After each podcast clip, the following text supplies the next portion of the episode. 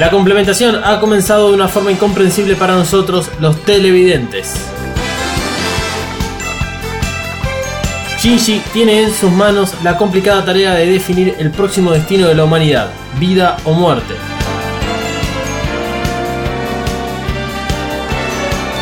Analicemos juntos el episodio número 25 de Neon Genesis Evangelion titulado ¿Me amas? エヴァキャ Evacast スト第25話 Episodio número 25. 魂の形 La forma del alma. Bueno, comenzamos el anteúltimo episodio de Evacas en relación a anime. Van a quedar después dos eh, episodios mínimamente que van a corresponder a las películas que vienen posterior al anime, que comúnmente son descriptas como la explicación del final de Evangelion. Y actualmente estamos metidos en lo que es el final de Evangelion, porque hoy vamos a estar hablando del episodio número 25. Eh, Malu, bienvenida a la mesa. Hola a todos, ¿cómo están? Manuel no está porque es el tipo de 16 años más complicado del mundo, más ocupado que existe en este momento y eh, bueno, no nos hemos podido cruzar con él para grabar, pero sin embargo la idea detrás del episodio, el guion que vamos a estar cumpliendo hoy, corresponde a su mente creativa. Así que se puede llegar a decir de que está presente. En nuestros corazones. Uf, parece que ya estás hablando de una terminología del episodio. Casi. Casi. Bueno, a ver, eh, ¿es tu primera vez? Es mi primera vez en que. Oh, no, no seas tanta. Es tu primera vez viendo el capítulo 25. Bueno, a ver, tal vez no es tu primera vez viendo el capítulo 25. Creo que lo viste más de una vez. Pero digamos, es lo más cercano que tenemos a una persona que vio por primera vez Evangelion y el capítulo 25. Sí, bueno, les voy a confesar que ya terminé de ver todo. Em, me falta una película. Este. que es la primera, si no me equivoco. Que me corrija acá nuestro querido host. Sí, es la, la película que es eh, Death and Rebirth. Es la que vi. No, No, la que me te falta. Ok. Vos viste Bueno. The End of the Evangelion. Sí. Y nada, les quiero dar un abrazo a todos los que vieron Evangelion. Eh, no esperaba nada de esto cuando empezamos. La verdad que no sé, voy a ir a escuchar ahora los, los primeros episodios porque la verdad que estaba en cualquier otro lugar. Y bueno, después de haber llorado muchísimo, de haber querido terminar con mi vida probablemente después de ver todo esto. Eh, acá estamos. Se, se puede vivir al final de Evangelion. Sí, cuesta, cuesta vivir. Eh, hay, hay, vamos a, de lo que vos dijiste a partir dos, dos, dos temas. El primero es que, eh, digamos, rompiste la regla de ver un episodio en paralelo a Evacas porque es inevitable. Es Sí, realmente- Un punto en que no, en que no, no se puede parar. Y no, el capítulo en realidad has aguantado lo suficiente como para no ver el 25 del 26 después del 24. Que ya de por sí el 24 te deja muy hypeado y muy emocionado por, por, qué es el- por, por ver qué es lo que continúa después de la muerte de Kaoru.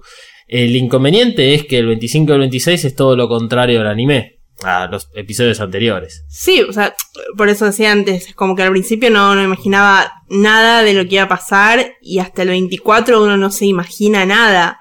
O No. sea, ve reflejado aspectos de, de, de la personalidad y, y, bueno, de todo lo que, lo que siente y vive el, el creador, pero no se imagina cómo, cómo, cómo lo va a resolver.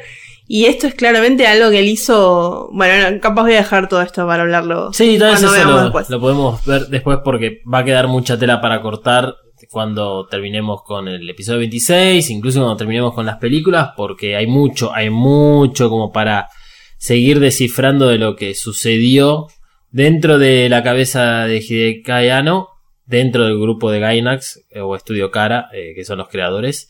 eh, y el por qué es que hicieron estos dos episodios de esta forma. Y siempre se habla del final de Evangelion como un conjunto del episodio 25 y 26 y siempre que se habla del 25 se habla del 26 porque es un capítulo tras otro. Nosotros no lo estamos haciendo de esta forma en realidad por, para esperar a Emanuel de que forme parte de- del final. Eh, pero los dos episodios son muy similares en la construcción, la narración y a lo que apuntan. Ahora, la segunda parte que vos mencionabas sobre, por ejemplo, sobreviví al final de, Evangelion, es, eh, es, es increíble cómo afecta a cada una de las personas que lo ve. Va, en realidad, o sea, de, todas las personas que conozco y que, que he compartido conocimientos y análisis sobre Evangelion, eh, siempre dicen, se dice lo mismo, digamos, el capítulo 25 y 26 mm, no es de los que más me gustan, o eh, no lo entendí y tuve que ver la película, y poca gente es la que verdaderamente dicen, sí, la verdad que la pasé muy mal. y... Acá estoy levantando la mano. Sí. Eh, y yo, mientras tuve que rever toda la serie, no sé por cuál sería el número que, voy, no, no llevo la cuenta, pero tuve que volver a verlo. Cada uno de los capítulos durante todo este proceso que fue grabar el podcast, los vi varias veces. Eh, el capítulo 25 es algo que me cuesta constantemente ver. No lo puedo ver. Eh, y, me cuesta seguir adelante hasta no terminar con todo el anime y sentir que otra vez cerré el círculo que, que es Evangelion, pero es un círculo que no se cierra.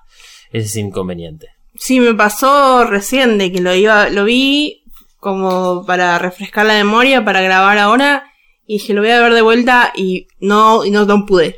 O sea, dije, no, no, no sé si puedo volver a pasar por esto otra vez. Y eso que el, que el 25 es todavía El 25 es re suave. bastante tranquilo. Es re suave, o sea, el, el- de lo que vamos a hablar tiene que ver con, con cómo descifrar todo lo que sucede en el episodio 25. Va a ser mucho más sencillo después entender el 26. eh, pero el que realmente impacta, el que verdaderamente impacta es la película de Enos de Evangelion porque es toda la complementación de manera gráfica. Ese impacta por muchos motivos, pero de todas formas queda en segundo plano lo que es el sentimiento de cada uno de ellos.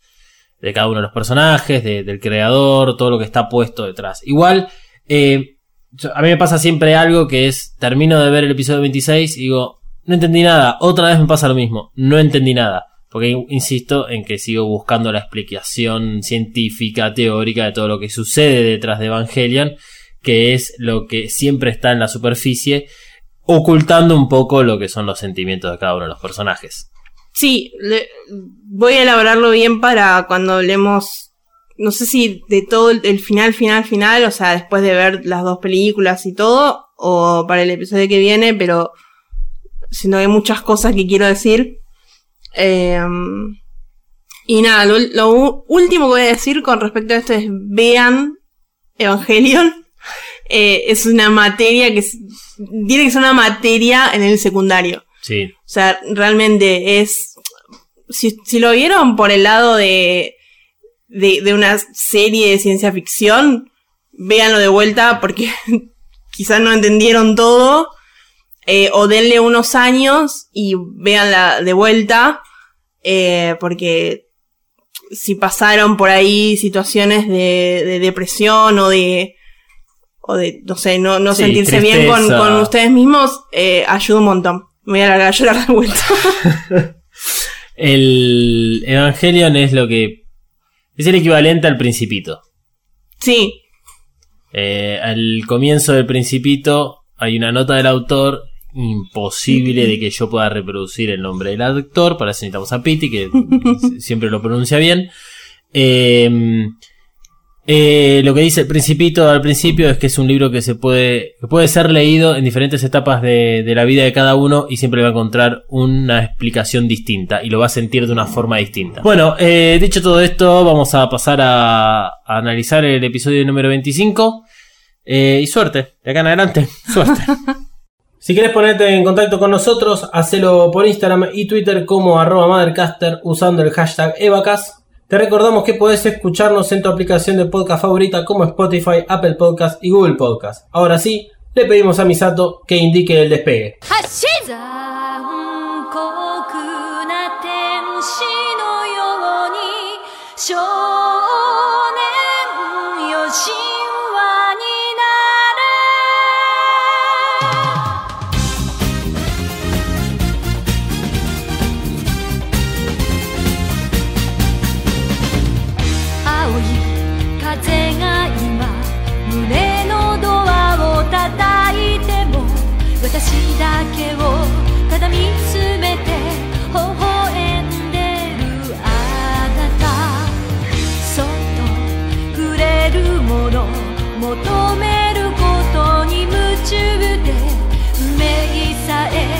知らない痛いけな瞳。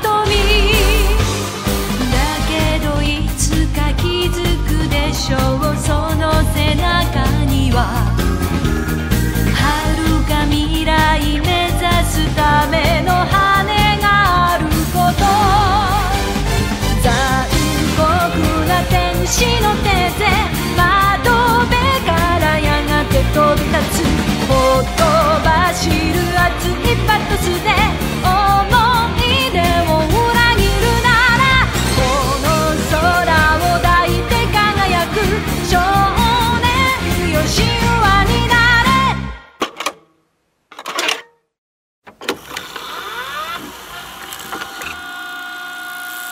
lo que Mothercaster hace? ¿Te gustaría conocer el lado B, los trapos sucios, el meollo de la cuestión? ¿O simplemente el por qué hacemos lo que hacemos en Mothercaster? Entonces escucha el Audiolog, un podcast sobre todo lo que pasa tras bambalinas en Mothercaster y los podcasts que produce. Busca Mothercaster o Audiolog en tu podcatcher favorito. Y ahora sí, fin de esta propaganda, y te dejo que sigas escuchando el siguiente maravilloso podcast. Bueno, pa- para, para, para entender el episodio 25, eh, vamos a tener que detallar una serie de puntos. Eh, no es cronológico el episodio 25. No, no sucede de forma lineal, por lo menos en la primera parte de- del episodio. A partir del momento en el cual la pantalla en negra nos manifiesta el hecho de que la complementación se está llevando a cabo, ahí sí empieza a ser más cronológico cada una de las acciones que, que tienen los personajes. Muy extraño lo que acabo de decir porque es como que no hay personajes en realidad, porque no tienen acciones. Y toda la parte anterior eh, sí es como que corresponde en parte a previo a la complementación, pero a la vez está sucediendo la complementación en diferentes etapas. Es muy complicado de, de hacerlo este, entender porque nos está faltando el gran componente gráfico para entender qué es lo que sucede y nos está faltando, bueno, la explicación de qué es la complementación humana. Em, lo otro, antes de pasar a la zona de preguntas, eh, todo este capítulo está desde la óptica de Shinji. Esto es importantísimo entenderlo porque es Shinji quien es el responsable de tomar la decisión sobre la complementación. No es el ejecutor, no es quien lo llevó a cabo. Eso es como en muchas ocasiones lo hemos hablado, que tanto Ikari como Cele como Yui tenían un plan sobre la complementación humana que cada uno de los tres tenía una forma de ejecutarlo, pero que sin embargo iba a terminar eh, con ligeras diferencias en lo mismo. Eh, por sucesos que no vemos en este episodio, Shinji es quien tiene que tomar la decisión. Creo que esto es algo que ninguno de los tres eh, personajes que de- decía antes eh, podía en todo caso prever.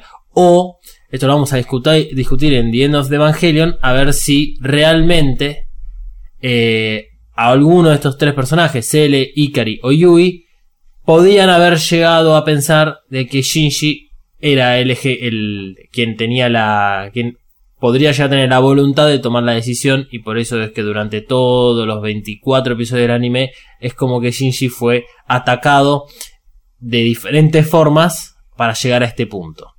Eh, durante algunos años yo pensé esa teoría acerca de que desde el principio de la serie eh, había alguien que quería que Shinji sea el que tome la decisión. Pero bueno, insisto, lo vamos a definir más adelante. Bueno, Malu, ¿qué, entendiste que es la complementación?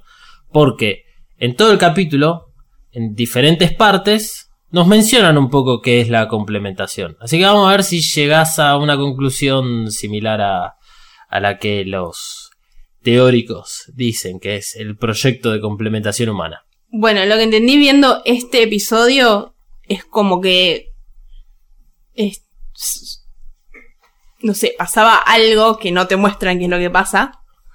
Eh, porque de, de repente están como en otro plano. Puede ser. Eh, y es, no sé si en- a nivel conciencia o, o su alma como que están juntos y como que dejan ver todo lo que tiene cada persona adentro me, me impactó más en el caso de Misato. Que bueno, eh, como que hace una recapitulación. recapitulización. bueno, ustedes me entienden. Mm, ok, vamos a decirlo en castellano. Volvemos a ver escenas que ya hemos visto. Claro, hace bueno, una, una regresión a su, a su pasado, o ni- siquiera a su pasado, a, a lo que ella sentía o lo que ella hacía. O sea, es muy abstracto, Es muy digamos. abstracto. Y mm, bueno, y se la nota muy eh, consternada con, con que en este caso Shinji pueda ver lo que ella sentía o lo que, o lo que le pasaba en, en ciertos momentos. Bueno, más que nada con, con Kashi, Claro. que es lo que muestran. Entonces es como eso, es como una amplitud del, del alma o de la conciencia hacia los demás. Y es como que están todos juntos. Sí, sí, sí. Hay, hay mucho de lo que dijiste que, que corresponde a los términos adecuados de la complementación. Eh, yendo a lo que es la teoría, incluso no necesariamente esto que voy a decir ahora tiene que ver con lo que se encuentra por internet o lo que eh, comúnmente uno puede llegar a leer cuando quiere buscar información sobre la complementación. Está, está mucha información sacada de este episodio. Lo que pasa es que hay parte que lo dice Risco, hay parte que lo dice Ikari, hay parte que lo dice Shinji. Y hay parte que, eh, bueno, se van sacando de, a poquito de algunas cosas entre las conversaciones que tienen los diferentes personajes. Eh, a ver, la complementación. Todos los seres humanos sentimos un vacío en nuestra alma, algo que hemos perdido, que crea angustia y miedo dentro del alma. Es una oscuridad que al percibirla intentamos huir de ella, de destruirla. Es parte del ser humano. Esto sale de la conversación que tiene Risco con Misato. La idea de la complementación de Ikari y de Cele es volver a la nada, pero de acuerdo con la corrección que hace Ikari, en realidad es volver al principio. Todas las almas en una, el descanso eterno. Un poco, digamos, lo que vos eh, decías. El volver a la nada está relacionado con regresar al estado más puro. Y ahora entrando a niveles gráficos, es volver al LSL. La desaparición del active field de cada individuo. Todas las almas formarán una sola. El vacío de- del cual hablaba Risco será llenado con todas las almas de los demás. Regresaremos todos juntos a Lilith, a nuestra madre, cuando ella nos lleve dentro de la cámara de Gaff, dentro de la luna negra y vivamos eternamente. Creo que ahí compliqué un poquito las cosas. Pero ah, vamos a frenar acá. Eh, tiré varios términos y ah, que tienen que tener algún tipo de resignificación. LSL.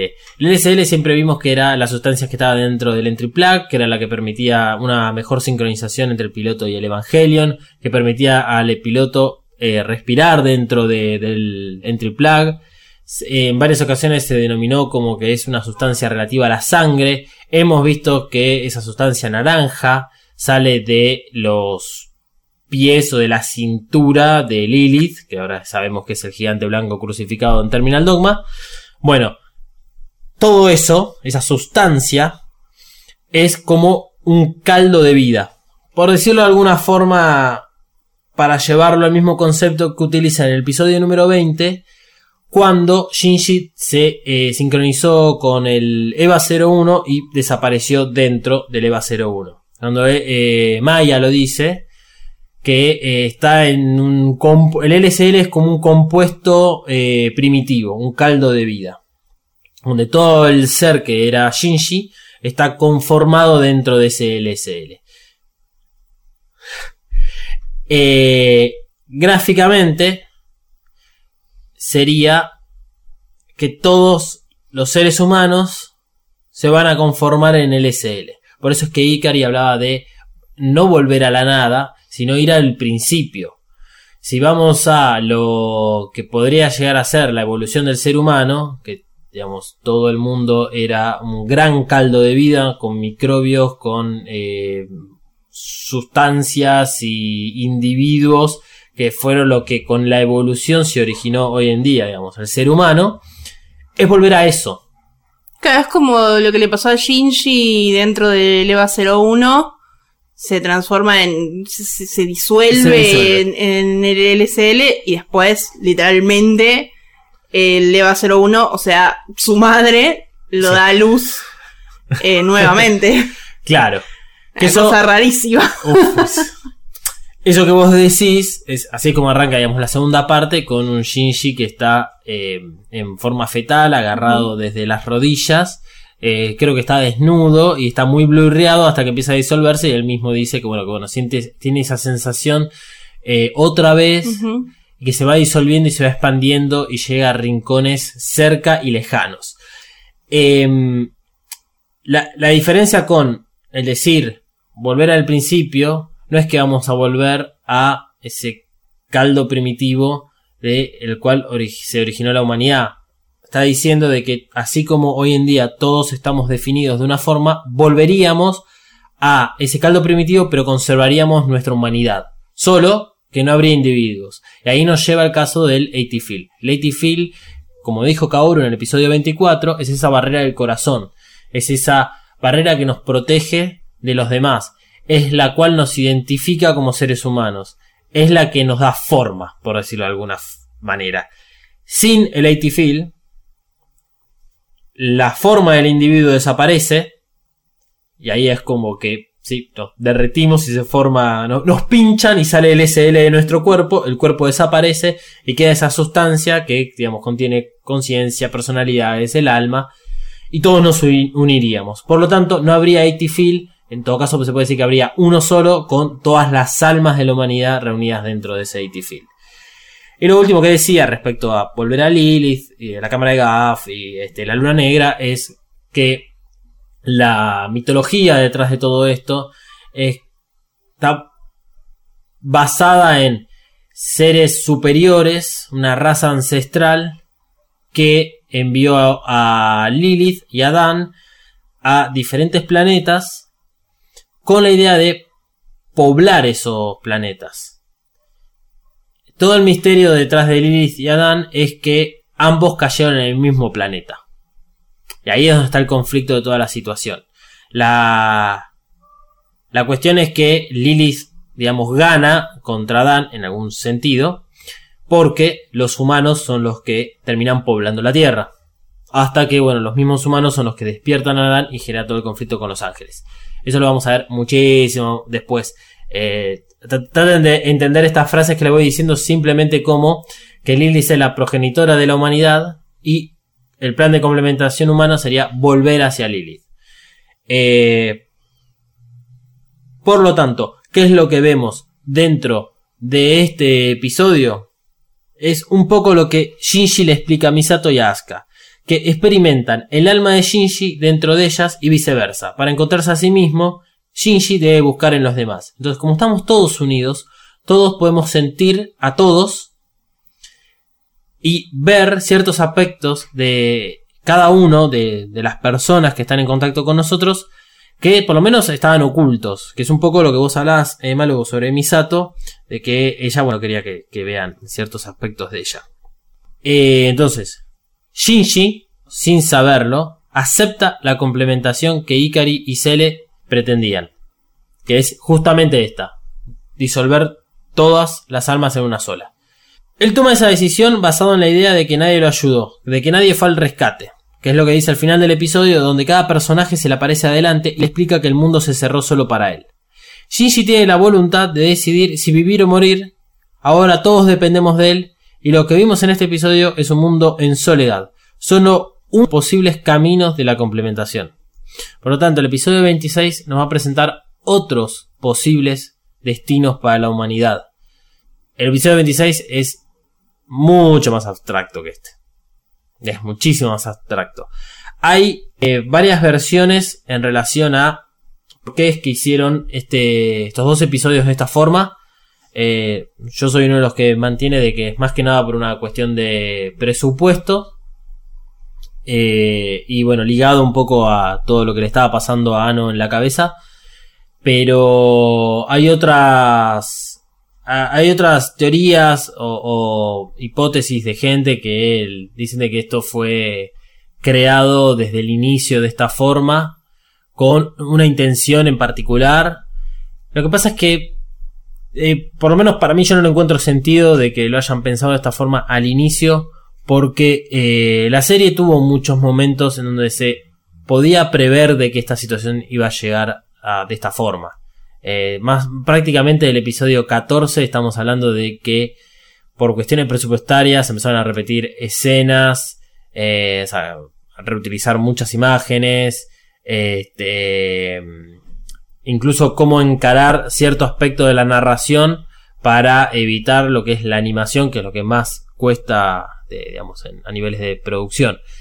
De todas formas, siempre hubo presente lo que es la firma del director eh, de Ano, que es que él tiende a tratar este tipo de asuntos de una forma muy particular. O sea, no es casualidad de que llegue un momento en el cual los personajes no muevan la boca. Ahí hay una parte eh, de producción y hay otra parte que es, bueno, es como él pretende contarnos la historia.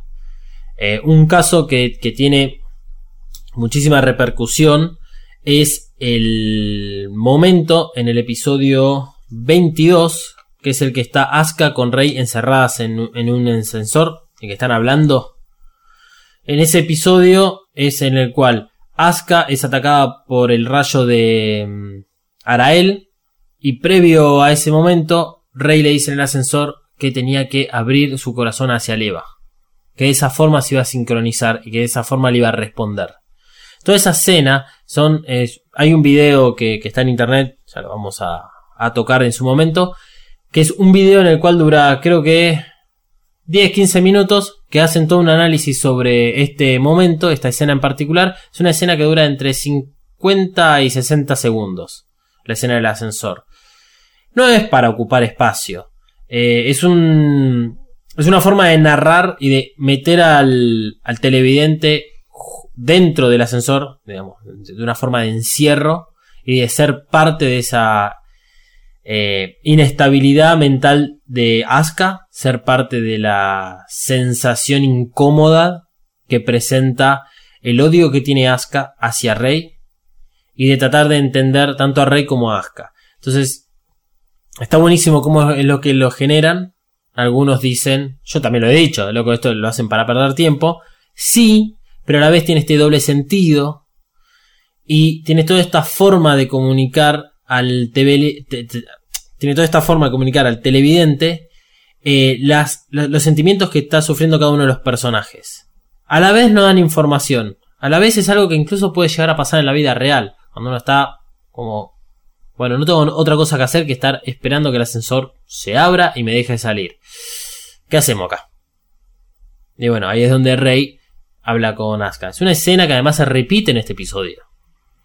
Entonces, hay momentos en el anime en el cual utilizan para, eh, sí, rellenar espacio, para abaratar costos, y hay otros que están hechos a propósito.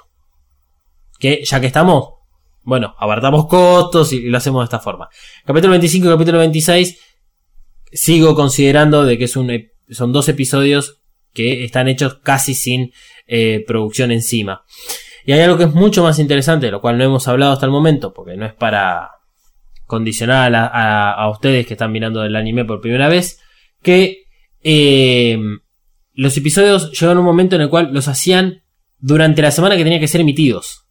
Entonces, no solo hay abaratamiento de costo de producción, sino que tienen que acelerar los procesos de la construcción del capítulo. Solamente para darles una idea con niveles lógicos de, de tiempo, de dinero y de esfuerzo de las personas.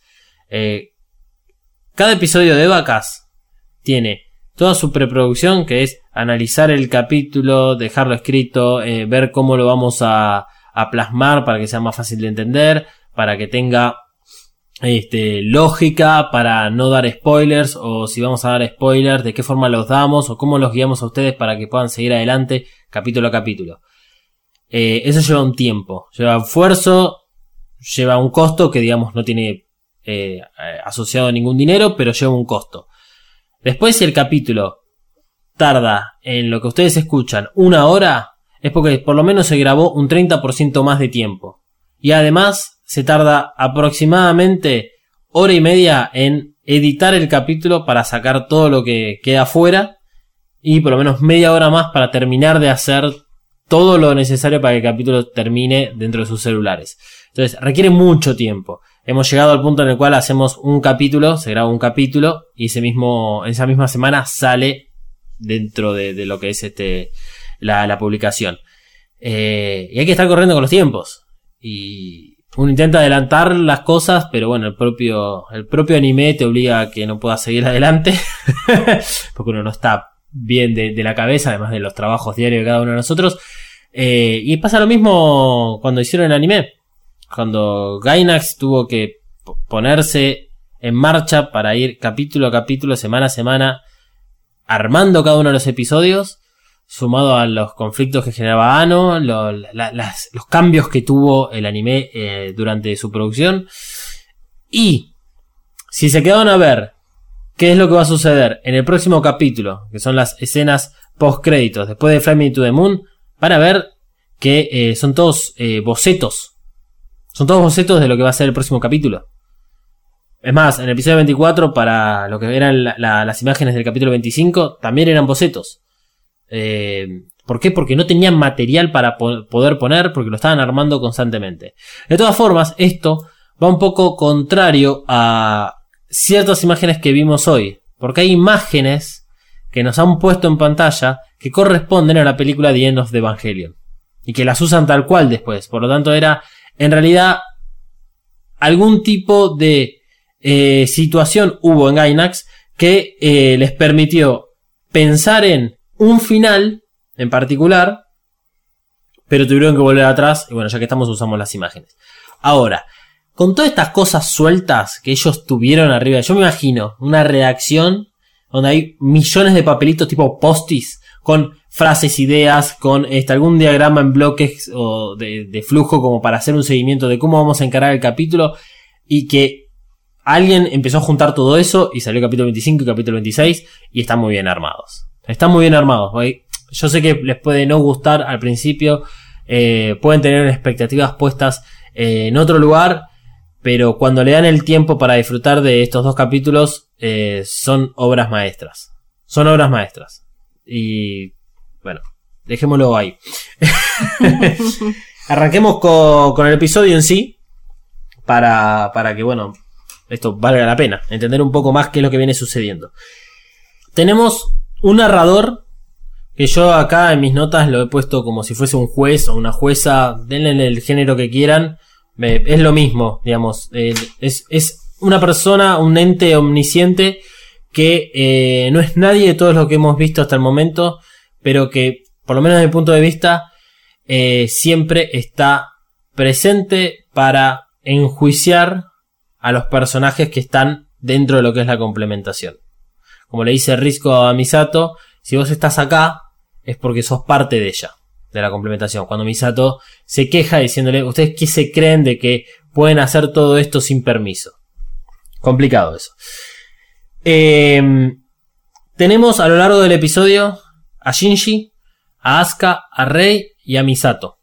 Son los cuatro personajes que van a estar dentro de este juicio. Es un juicio que se hacen a sí mismo. Es un juicio que hasta incluso se le puede decir, se puede decir que le hacen los demás a las personas. Por este motivo en el cual todos pueden compartir todo con todos. Vamos a hablar de la primera parte del episodio. La primera parte del episodio hay algunos momentos donde la complementación ya está llevada a cabo. Entonces eh, Shinji percibe a los demás y los demás perciben a Shinji. Y hay otros momentos en los que no. Es como que es un momento previo a la complementación de introspección de cada uno en un punto muy en particular de, de su vida en el cual están haciéndose un juicio a sí mismo. Casualmente esto coincide con Shinji, con Rei y con Asuka. Fíjense que el resto de los personajes aparecen después de que nos dijeron ya arrancó la complementación. Es un quilombo esto. Eh, algo que no quiero que se me pase, que es importante pa- para el entendimiento de, de estos dos episodios, que va en contra del final presentado por el episodio 26, ¿sí? Es que Ikari no forma, en principio, parte de la complementación. Esto va, va a ser visto en, en la película. Pero si vamos hacia el final de este episodio, aparecen absolutamente todos. O sea, no aparece Yui por obvias razones, porque está dentro del EVA 01. Y eso va a ser parte también para discutir en el The End of the Evangelion. Y no aparece Ikari. En realidad aparece Ikari en momentos que son flashes de otras personas recordando ciertos momentos, pero no aparece hablándole a Shinji. Sí aparece Rei, aparece Rizko, aparece Aoba, aparece Maya, aparece Makoto, Misato, Kash, eh, Kashi no porque ya está muerto. Eh, Kashi aparece también como flashback, aparece Fuyuski.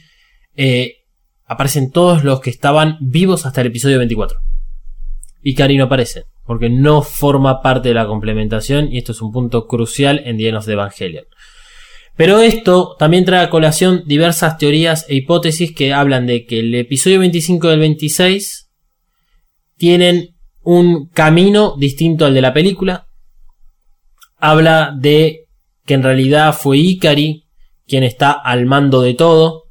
Hay, una diversa cantidad de teorías relacionadas al final de Evangelion que lo vamos a analizar puntualmente cuando eh, veamos la película y veamos si realmente hubo finales distintos, si la complementación fue llevada a cabo enteramente por Ikari y por Shinji, ya lo vamos a ver.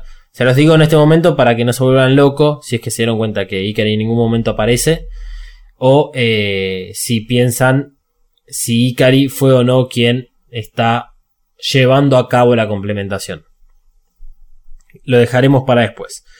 Así que nos presentan el caso de Ikari Shinji, con nombre y apellido. Escuchamos el cuarto movimiento de la novena sinfonía de Beethoven. Esto nos retrotrae a el episodio 24 y toda la situación de Kaoru. Y es lo que justamente nos cuentan. Eh, Kaoru deseaba morir. Tenemos imágenes eh, del episodio 24. Carteles escritos en letras blancas con, los, con el kanji japonés. Y este, como este narrador guiándonos un poco en lo que va sucediendo acá adelante. Kaoru deseaba morir, Shinji cumplió con, con su pedido, Shinji eh, se siente angustiado y se pregunta por qué es que lo mató. Por lo tanto, Shinji se defiende y justifica la muerte de Kaoru por ser el último ángel y no un ser humano. Esto es algo que Shinji ha vivido constantemente desde el capítulo en el cual el ángel Bardiel eh, infecta al EVA 03 que tenía a como piloto. Ahí él marca mucho la diferencia en que no tiene ningún problema en matar un ángel, pero sí tiene muchos conflictos en matar a un ser humano. Obviamente, a ese punto de- del anime no entendíamos que los ángeles estaban en todo caso relacionados con los seres humanos y también era una forma de vida, llamémosle similar o no, siempre igual es una forma de vida, pero bueno, uno cuando se trata de seres que no son seres humanos, con dos, pa- dos piernas, dos brazos, cabeza, cuerpo, todo eso, es como que tiende a deshumanizarlo y no hay ningún problema. Es un poco bueno lo que sucede con todo el movimiento veganístico o el movimiento vegano, en donde, bueno, matar animales está bien, todo lo contrario. matar animales está mal y bueno, todo ese tipo de, de situaciones. Es, es un poco lo mismo. Eh, entonces Shinji mantiene un poco... Entonces Shinji mantiene esa ideología, lo cual bueno, habla bien del desarrollo de su personaje. Acá vemos a Shinji sentado en una silla, el foco de luz deja, digamos, un- una, una imagen en el piso debajo de él, con colores violetas y rojos. En general predomina el color violeta, esto hace referencia al EVA 01, y cuando se ven tonalidades rojas, es que, bueno, hace un poco de referencia a la sangre, y casualmente una de las imágenes que teníamos previo a que nos muestren a Shinji sentado en la silla es la mano derecha del EVA 01 llena de sangre, llena de sangre de Kaoru. Eh, también hay un ángulo que se puede ver en un momento que es un ángulo desde arriba de Shinji, en el cual él pareciera como que está sentado encima del, digamos, de todo el planeta Tierra. Ahí yo flashé igual, ¿eh? Pero, pero después si alguno ve esa imagen y me dice, sí, puede ser, che, que, que sí, esté sentado ahí en la Tierra. si eso es así, es porque demuestra, digamos, la importancia de Shinji en, en el destino de la humanidad, en el destino del planeta Tierra. Delante de Shinji aparece Rei, que está de espaldas a nosotros, y lo desafía un poco a Shinji. Le dice que Kaoru era como ella. Y si no, o sea, también le hubiese matado a, a- a Rei, por ejemplo. Eh, ¿Qué hubiese hecho? Shinji le responde de que si no lo mataba a Kaoru, toda la humanidad iba a morir. Pero curiosamente, en este episodio, Shinji decide destruir a toda la humanidad como tal. Tal vez de formas distintas, porque acá lo que eh, plantea la complementación es, sí, tal vez la destrucción del ser humano, pero es seguir manteniendo todo el ser humano, aunque sea en un único ser. Pero lo que plantea Kaoru, y esto va a ser eh, analizado cuando hablemos sobre exactamente Adán y Lilith y sus verdaderos propósitos, en realidad era la destrucción eterna del ser humano y no iba a haber forma de poder volver atrás y que el ser humano exista. Eh, la pista de todo esto está incluida dentro de lo que sucedió en el segundo impacto. Em, cuando hablan del segundo impacto y de todo lo que sucedió en la Antártida, hablan de que toda vida terrestre desapareció. Y es eso lo que generaría Adán. Una destrucción de una forma en la cual no hay vuelta atrás y no hay forma de, digamos, poder percibir a los seres humanos.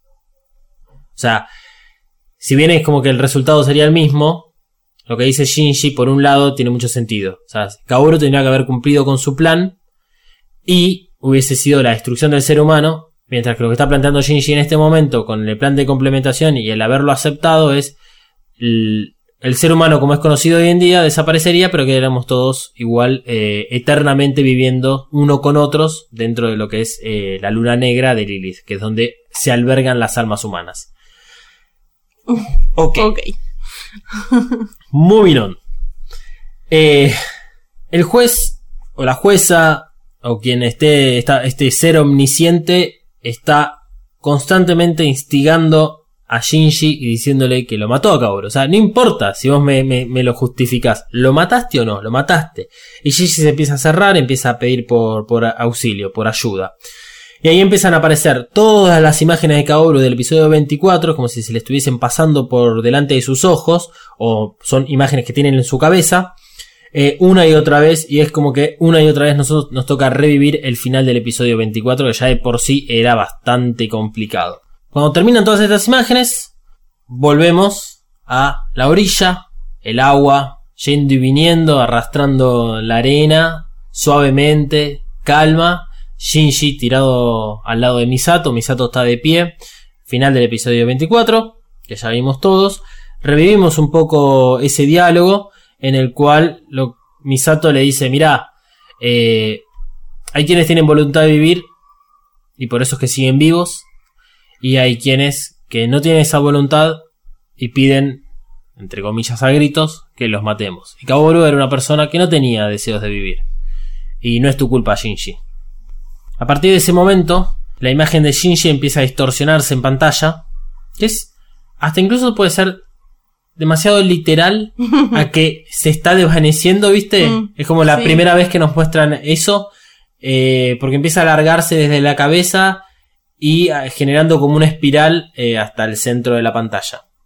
Y acá aparece en pantalla en negro diferentes frases que empieza a ser como un juego entre este ser omnisciente y Shinji. Entonces aparece ansiedad. ¿Acaso Shinji deseaba todo esto? No, nuevo título, obsesión. Y no se puede dar cuenta de lo que tiene que hacer Shinji.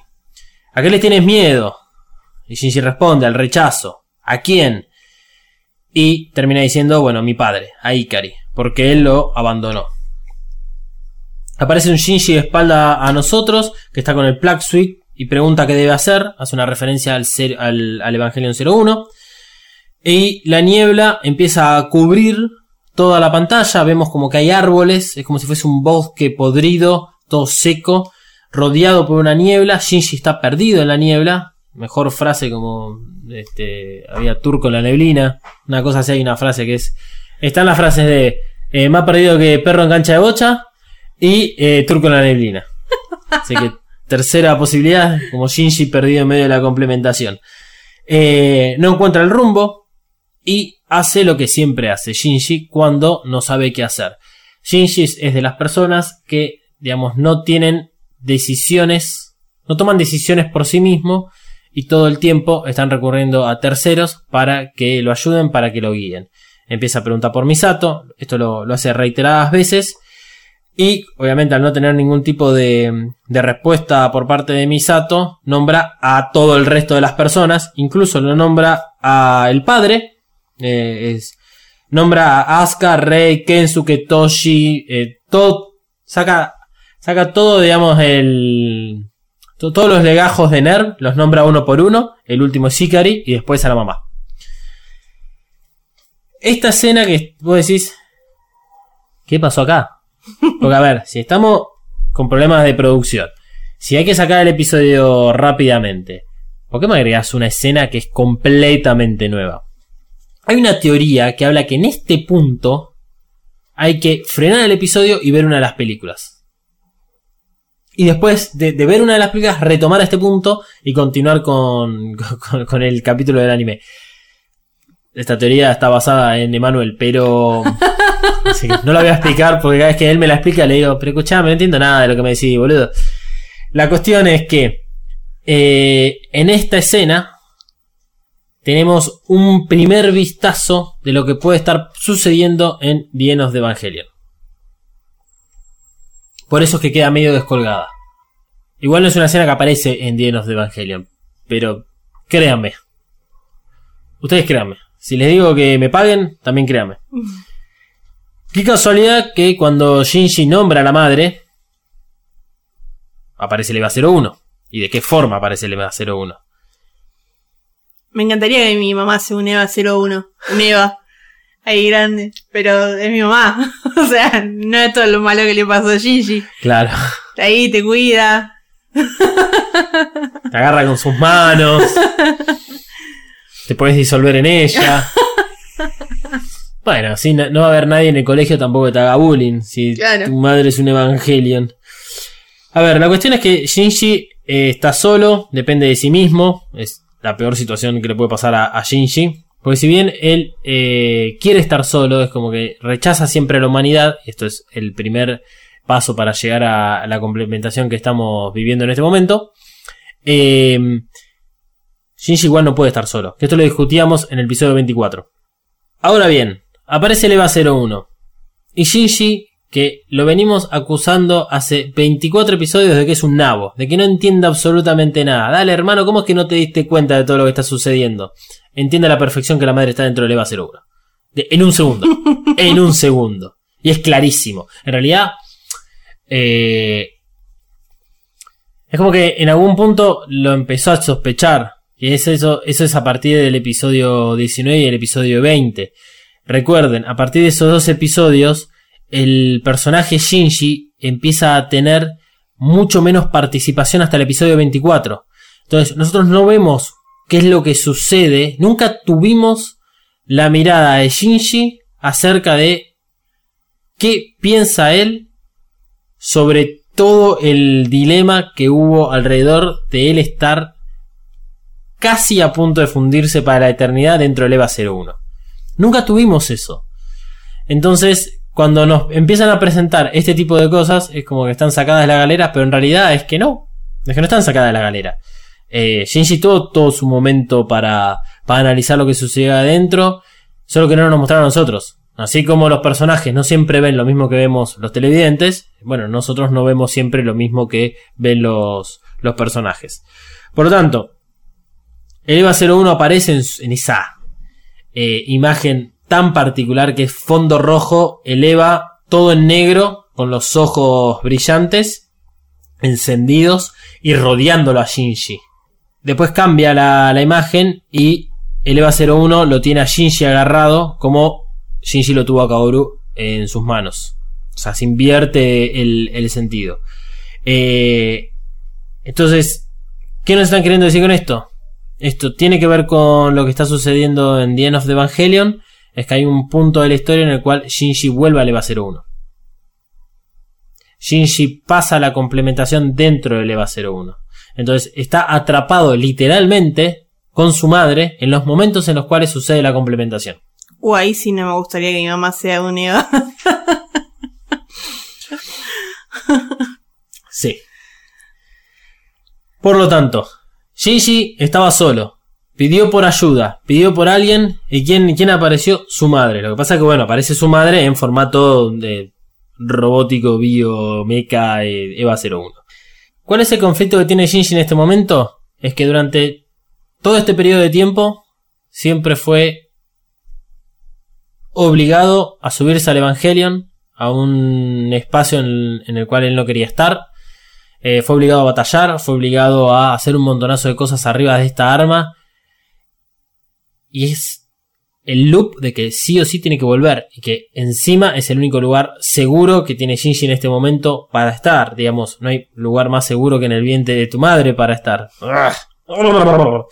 No quisiera volver al, al vientre de mi madre en este momento. Eh, entonces, depende de la única arma que él.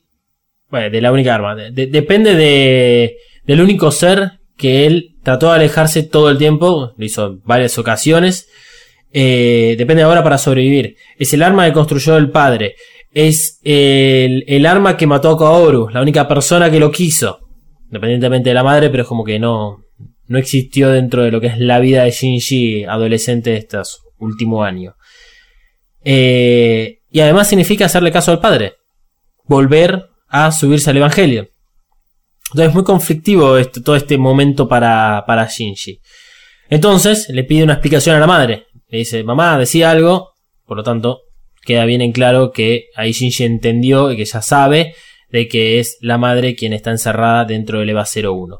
Ahora bien, cuando pasa todo esto, nosotros entendemos de que Yui está dentro del EVA 01. Yo no lo entendí. Yo no lo entendí eso. No. Igual, cuando yo vi eh, por primera vez todo Evangelion, es que lo ves todo seguido, eh, de noche probablemente, 3 de la mañana, ya uno entiende menos y es como que no, no, no, hay, un- no hay un buen momento para, para verlo eh, y entender todo. Tal vez sí a las 3 de la tarde si uno no está dormido. Pero bueno, eh, independientemente de esto, regresamos al comienzo de la serie. Porque el ser omnisciente que se está haciendo cargo de la narración del capítulo pregunta a Shinji, ¿por qué piloteas a Leva? Dale, loco, otra vez, otra vez. ¿Tenemos que volver a esto? Porque me lo piden, dice Shinji. Y Shinji comienza a divagar en sus respuestas, eh, porque esta voz inquisidora no para de preguntar. Este, es como el típico caso policial en donde dos policías o un policía están interrogando a una persona, puede ser sospechosa o no, y lo hartan hasta el punto en el cual esta persona dice lo que los policías quieren. Esto es muy, muy negativo para la, para la humanidad, porque en general lo hacen a propósito. Además, hay una serie en Netflix, creo que es de Confession Tapes o algo similar, que, que trata de esto. Y bueno, lo habíamos visto también en Making a Murder, Que a, a un pibe, dos policías, lo- lo- pero lo hartan de preguntas, 10 horas de, de, mm, de interrogatorio, una, un pibe que con pocas luces, eh, joven, tipo 14 años, y el chabón es como que termina confesando un crimen que nunca, que nunca este, realizó, o sea, confiesa eso. Es terrible. Acá yo me sentí en ese momento. Con, con esta inquisición constante de, este, bueno, ¿por qué pilotas a leva? ¿Por qué lo haces? Eh, y Shinji siempre da como un. eh, siempre da como la misma respuesta de que es porque me lo piden, pero va, va, cambiándolo a ver si, si me cambias de pregunta. Eh, ¿qué, qué, es lo que estás buscando? ¿Qué es lo que querés de mí? Así que Shinji termina diciendo que se suba al Eva para contentar a los demás porque así lo quieren. Que es lo que Asuka siempre le, le criticó, pero es lo que Asuka también hace. Y hablando de Asuka, aparece. Aparece, pero aparece con el vestido amarillo. Ese vestido amarillo es el que usa en el primer episodio que nos presentan a Asuka. Es el que tiene puesto cuando está con la flota del Pacífico.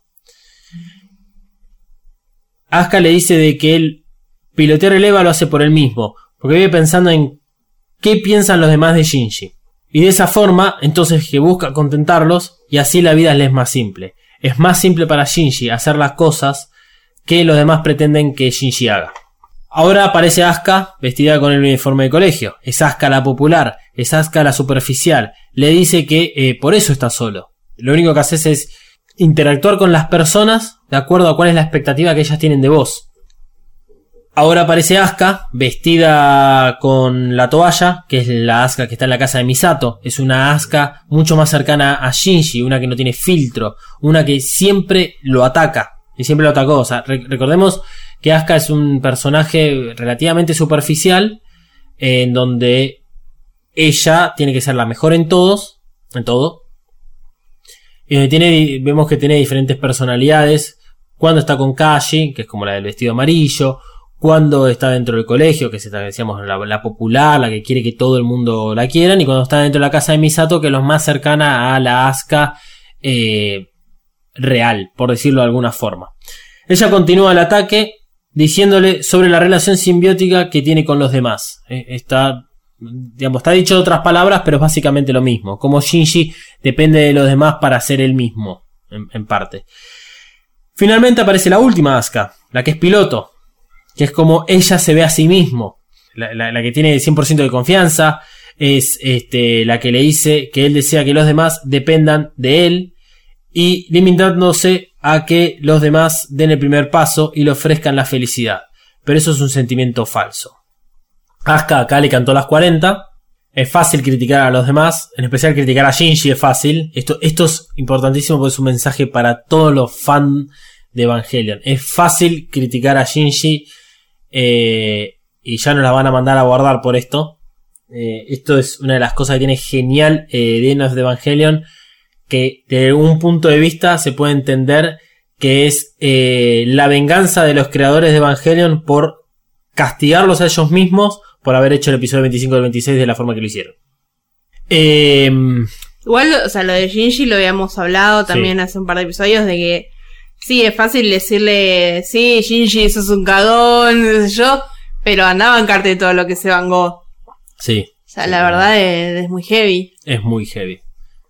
Eh, Shinji siempre pretende esta cuestión de que los demás le faciliten la vida. Por eso es que todo el tiempo es como que pide ayuda.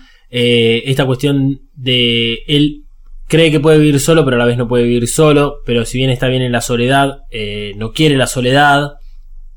Esto es un poco lo que le dice Asuka.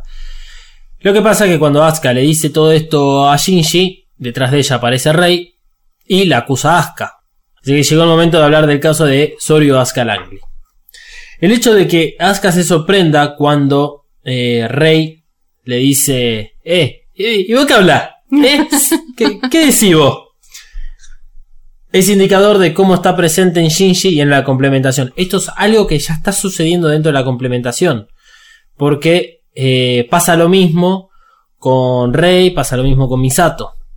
Cuando estamos, cuando nos llevan al caso de Rey, es porque veníamos de la conversación entre Rey y Asuka dentro del, eh, del ascensor. Cuando nos llevan al caso de Misato, sale del caso de Rey. Y que se hacen presentes siempre de esta misma forma. Es eh, la persona, digamos, sentada en el banquillo de los acusados. En este caso lo teníamos a Shinji. Aparece una y aparece Rey acusando. Hay una explicación de por qué aparece Rey. eh, siendo como la primer acusadora. Pero esto tiene que ver con la verdadera naturaleza de Rey, que hasta este momento todavía no ha sido develada. Y ya hemos hablado de esto, ya hemos tirado algunas pistas, pero mm, siguen sin decirlo puntualmente en, en el anime, así que no lo vamos a decir nosotros.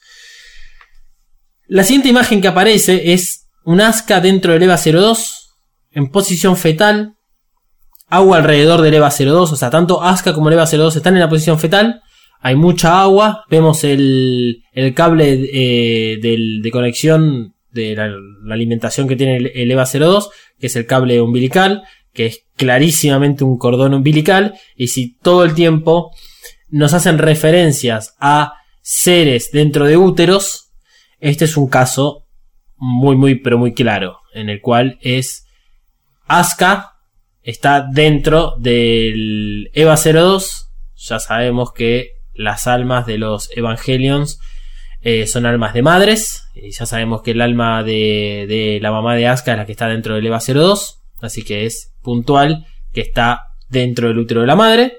Sí. Papá Noel son los papás, los Evas son las mamás. Claro. Sigo prefiriendo un poquitito más a Papá Noel, creo que en este asunto.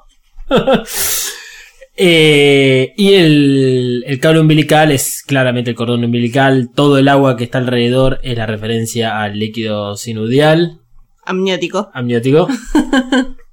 Porque yo no entiendo bien la biología del ser humano.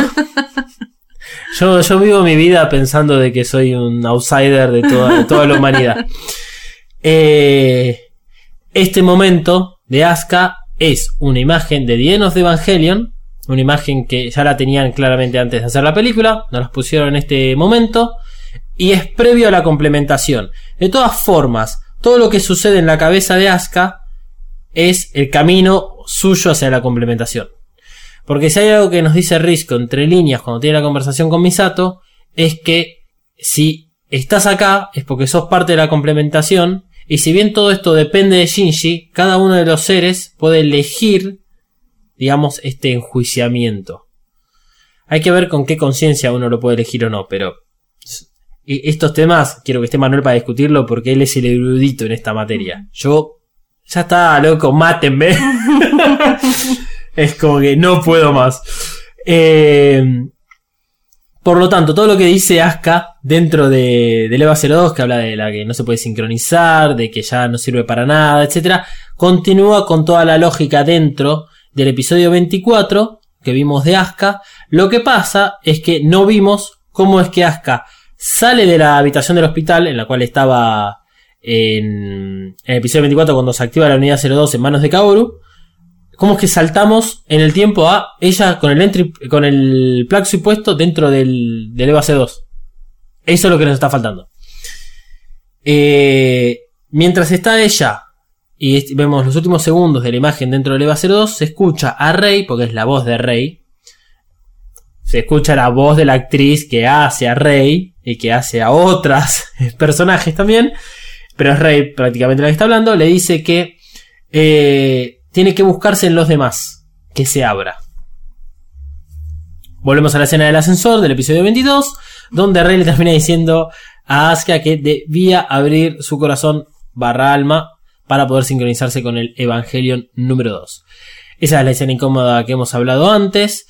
Eh, es curioso que Rey está de espalda y no le vemos la cara, salvo al final, porque Rey le dice a Asuka que tiene miedo de estar sola. Y aparecen carteles que hablan de angustia y desesperación. De que tiene miedo de ser destruida junto a los demás. Y Asuka le cambia la imagen. Es Asuka la nenita. La, que es Asuka la que ve morir a su madre. Y le dice, por eso es que piloteo el EVA. Entonces, como que la raíz de toda la personalidad de, de Asuka está muy presente en Asuka de 4 o 5 años, cuando le dicen de que va a ser piloto del Evangelion. Y eso es lo que le sirvió a Asuka para formarse y llegar a, eh, al presente. Es el... ¿Por qué piloteo el EVA? Bueno, por eso es que lo piloteo. Para no estar sola, por angustia y por desesperación. Aparece a, a Asuka piloto, Asuka con el plug suite rojo, le dice que se calle a Rey, que no quiere que una muñeca como ella se lo diga, o sea, le diga todas estas verdades. Lo que no quiere Asuka es que alguien tan inferior, porque ella considera a Rey inferior, eh, le diga todas estas cosas de ella misma. Por lo tanto, vamos al caso de Rey, de Rey Ayanami. Acá se hace mucho más presente eh, lo que es la música en estos. en este episodio. Eh, en particular se utiliza lo que es mm, una música creada exclusivamente para Rey. Ya. Si, le prestaron atención al anime y a todo lo que es la musicalización, e incluso en Evacas, se ha utilizado esta música para diversos motivos. Es una música muy bonita que habla de Rey. Y ya nos va a tocar hablar sobre toda la musicalización en Evangelion, que es eh, perfecta. Está, creo que cabeza a cabeza con la banda de sonido de eh, Star Wars y El Señor de los Anillos. Muy bien. Y Batman 2. la de Nolan, no Batman 2 de... El Batman de Tim Burton. Bueno, vayamos al caso de Rey. Esto es un quilombo. Porque este momento, claro, nos aparecen las tres versiones de Rey. Aparecen claras. Lo que pasa es que la voz a veces representa a una o a otra, pero es siempre la misma. Entonces se hace medio confuso y está bueno parar cada medio segundo y ver quién nos está hablando. Todas las versiones de Rey son mostradas y nos dicen de que son Rey. Porque hay una discusión y esto tiene que ver con el episodio 24 en el cual vimos a Rey que estaba tirada en la cama, eh, boca abajo, y intentando encontrarse a, a, sí misma. Recordemos que Rey en el episodio 24 se despierta luego de ella recordar de que murió. Y cuando hace un análisis muy básico en el hospital dice, ah, entonces yo soy la tercera. Y tiene que volver al mismo punto en el cual Rey 2 quedó. Ya Rey 2 creo que es el personaje principal en, en, todo, en todo este gran lío. Porque es la Rey que tuvimos todo el tiempo presente y que lo vamos a ver eh, ahora en la segunda parte cuando ya está la complementación bien clara en curso. Eh, pero Rey 3 es quien está descubriéndose y es la que va a llegar hacia la complementación. Es la que nos aparece al final del episodio 24 en Terminal Dogma mirando toda la situación desde arriba y que casualmente previo a que esa imagen se nos aparezca desde el control dicen de que un 80 fill y esto es una duración de muy pocos segundos un 80 fill gigantesco como el de Kaoru apareció por lo tanto Rey 1, Rey 2 y Rey 3 se enfrentan a una Rey Globo que aparece ahí ella viste dando vueltas por ahí Sí. y ella pregunta por qué tiene cuerpo y alma que son falsos entonces, dentro de este descubrimiento que hace Rey, que empieza a decir, bueno, a ver, yo soy rey, yo soy rey, yo soy rey, y vos, y de dónde sale, y de cómo, y de a qué, y de acá, y de allá. Básicamente lo que está diciendo es, que es muy bueno, esto lo dice de todo Rey 2, que tiene que ver con cómo se compone con la imagen de los demás y cómo los demás lograron moldear el alma de Rey. Que esto está muy bueno porque ya nos habían mostrado en el episodio 17 en el cual eh, episodio 17 o, di- o, 10 o 20 que es con Shinji en sus introspecciones que hablaba de cómo es que el ser humano es compuesto por los diferentes eh, versiones de ese ser dentro de los otros y que digamos son todos, en ese caso decía Shinji, son todas versiones de Shinji, pero como que con la unión de todos esos se forma a lo que es el Shinji este, real. Eh, y es un poco lo que está sucediendo en este momento en la complementación. O sea, como el pedacito de alma en las demás personas pueden interactuar y pueden formar a la persona en sí. Cuando hablábamos de el origen de Rey y que decíamos, bueno, Rey tiene un alma, que es un Bessel y que esto, de cómo se compone, esto lo hablamos, lo hablamos puntualmente en el episodio 23 bonus y en el episodio 24. Eh, acá sal- esa información que nosotros teníamos sale de este capítulo, porque dicen, el alma del rey fue creada por Ikari.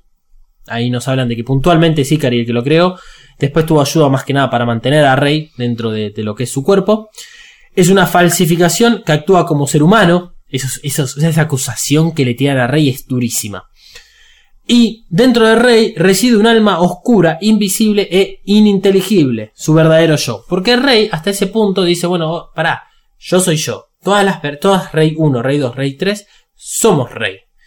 Y es- y este narrador omnisciente le dice que también se ve representado con este rey en forma de globo, le dice eh, que también incluso puede llegar a ser rey 1, y estas son las confusiones por las imágenes que aparecen en pantalla con, eh, digamos, el diálogo que está teniendo rey y es siempre la misma voz, le dice que reside un alma oscura, invisible e ininteligible, su verdadero yo. Que está hablando de realmente quién es, de quién es el alma que está contenida por el cuerpo clon de Yui. Rey 2, Rey 2 es la que tiene el Plaxi puesto. Eh, Rey 3 la vamos a identificar siempre con la cara seria. Eh, esa, esa cara que te va a matar. Es esa cara que te va a matar. Y Rey 1, bueno, es, es el, el rey de 4 o 5 años, que mata a Naoko, la madre de Risco. Rey 2 responde a esto que ella es su verdadero yo, que se convirtió con el devenir del tiempo de las relaciones que mantiene hasta el presente, formada por los vínculos que estableció con los demás y que modificó su alma, o sea, que modificó la forma del alma. Esto es muy, a mí me encanta eh, toda esta parte de, de Evangelion porque está hablando de una filosofía del ser humano que no sé si, yo imagino que esto puede ser que haya algún pensador que ya lo haya realizado, algún filósofo o psicólogo que, digamos, hayan planteado esto. Probablemente, digamos, ya está todo inventado, así que lo único que quedan es la versión de eh, algo ya creado, una versión distinta. Pero es genial que usen estos conceptos para meterlos acá, calzan perfectos. Y aunque sea de esta forma, tendrás un poquitito de cómo se compone el ser humano y uno lo toma tal vez de una forma mucho más orgánica, que es que te lo den una materia en la facultad. Entonces, el, el ser omnisciente le pregunta a Rey 2 si esos son vínculos. Rey 2 le responde que sí, que todos esos vínculos son los que crearon a Rey Anime. Y el narrador omnisciente dice son vínculos. O sea, primero era una pregunta y después se lo afirma. A todo esto, quiero dejar en claro de que Rey es la única de todos los personajes que tiene esta calma todo el tiempo. Sí. Ya pasó en eh, cuando está metida, cuando tiene ese sueño compartido con Shinji, que es posterior al, al episodio 17, en el cual Toshi está en cama, está Rey en, eh, al- digamos afuera del hospital y también está Shinji en cama, y tienen ese sueño como compartido. Eh, es posterior al de Bardiel, no me acuerdo si era el 17, parece que no, que es el 15. Eh, si- siempre en todas estas situaciones, Rey se mantiene muy tranquila. Le pasa lo mismo cuando el ángel Armisael hace el contacto con ella, que tiene la, tiene la, escena en la cual están en LSL, el ángel toma la tiene, tiene la imagen de, de Rey 2 con el Suit puesto, con el LSL hasta la mitad de la cintura. Y eh, Rey está flotando. Ella está calma. Y cuando veíamos de ver a Shinji y a Asuka siendo mentalmente agredidos por los ángeles, están desesperados. Y acá pasa lo mismo. Shinji también está desesperado. Asuka la pasa muy mal. Misato la pasa muy mal. Rey se mantiene calma. Tiene una explicación. Lleguen a ver The End of the Evangelion y se van a enterar de la verdadera naturaleza de Rey. Por lo tanto, a todo esto aparece Rey 1 y dice que hay alguien más que es la verdadera Rey. O sea, si ya nos habían dicho de que hay algo dentro de Rey que conforma su verdadero yo, acá Rey 1 insiste con ese concepto.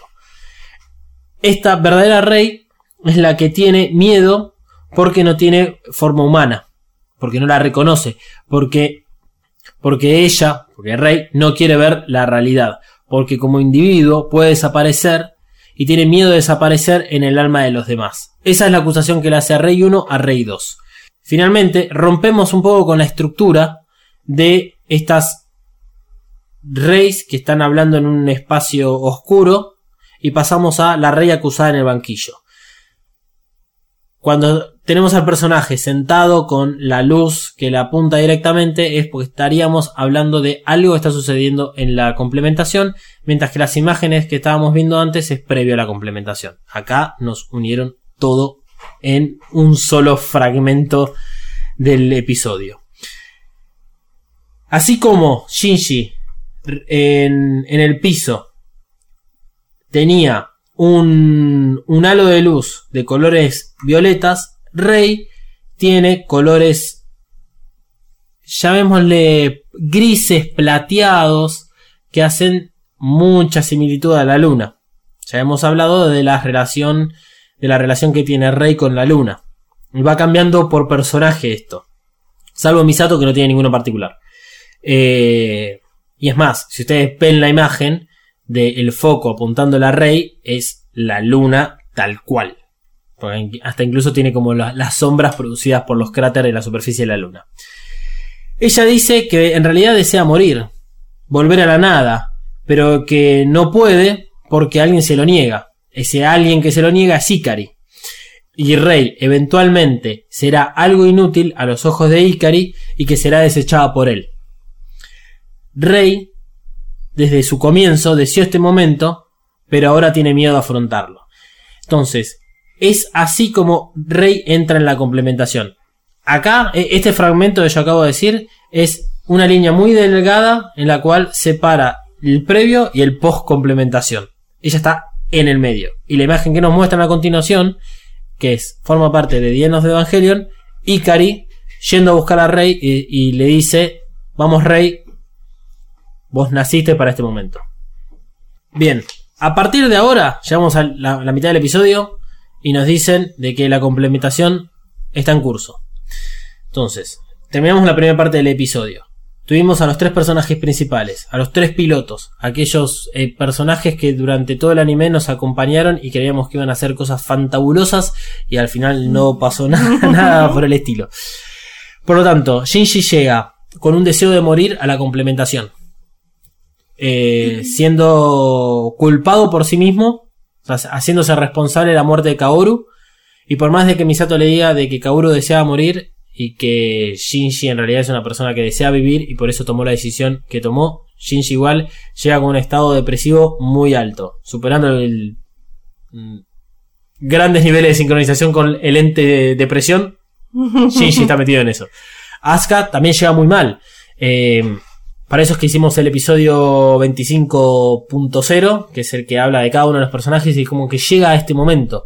Asuka también llega muy mal y llega dentro de lo que es juzgada por sí misma y por su alrededor, en, digamos, en ese momento en el cual ella está dentro de el EVA 02, eh, ella tiene miedo de morir, tiene miedo de desaparecer, tiene miedo de que la abandonen. También Shinji, digamos, tiene eso. En cambio, Rey, que le dicen algo similar, porque eh, Rey 1 le dice de que vos tenés miedo a aquella forma humana que no conoces, de que, digamos, siempre la negaste porque no querías ver la realidad, pero tenés miedo como individuo de desaparecer. Y Rey le dice todo lo contrario, en realidad yo quiero volver a la nada, eso habla de la naturaleza real de Rey, y que no tiene problema morir. Y es la Rey que siempre vimos. Rey siempre tuvo una actitud, digamos, muy kamikaze. que quedó muy en evidencia en el capítulo número 5, que es con toda la batalla contra Ramiel. Que es cuando, bueno, ahí adquieren un, un nivel más de acercamiento entre Rey y Shinji. Porque Shinji le dice que, que no, loco, está todo bien. eh, no tenés que morir. O sea, hay, era un Shinji positivo en esa época donde como que deja arriba de la mesa el hecho de que Shinji, mal que mal, había empezado un poquitito a disfrutar de, estar viviendo en Tokio 3. Eh, ese Shinji viene de hacerse amigo de Kensuke Itoshi en el capítulo anterior. Así que bueno, arranquemos por el, el regreso a Shinji, porque ya arrancó la complementación. Y es así como nos lo plantean. El caso de Ikari Shinji, primera parte, y volvemos a él. La imagen de Shinji toda blurreada, desvaneciéndose, él describiendo la sensación, diciendo que esto ya lo había vivido en el episodio 20, cuando se empezó a sincronizar dentro del EVA 01.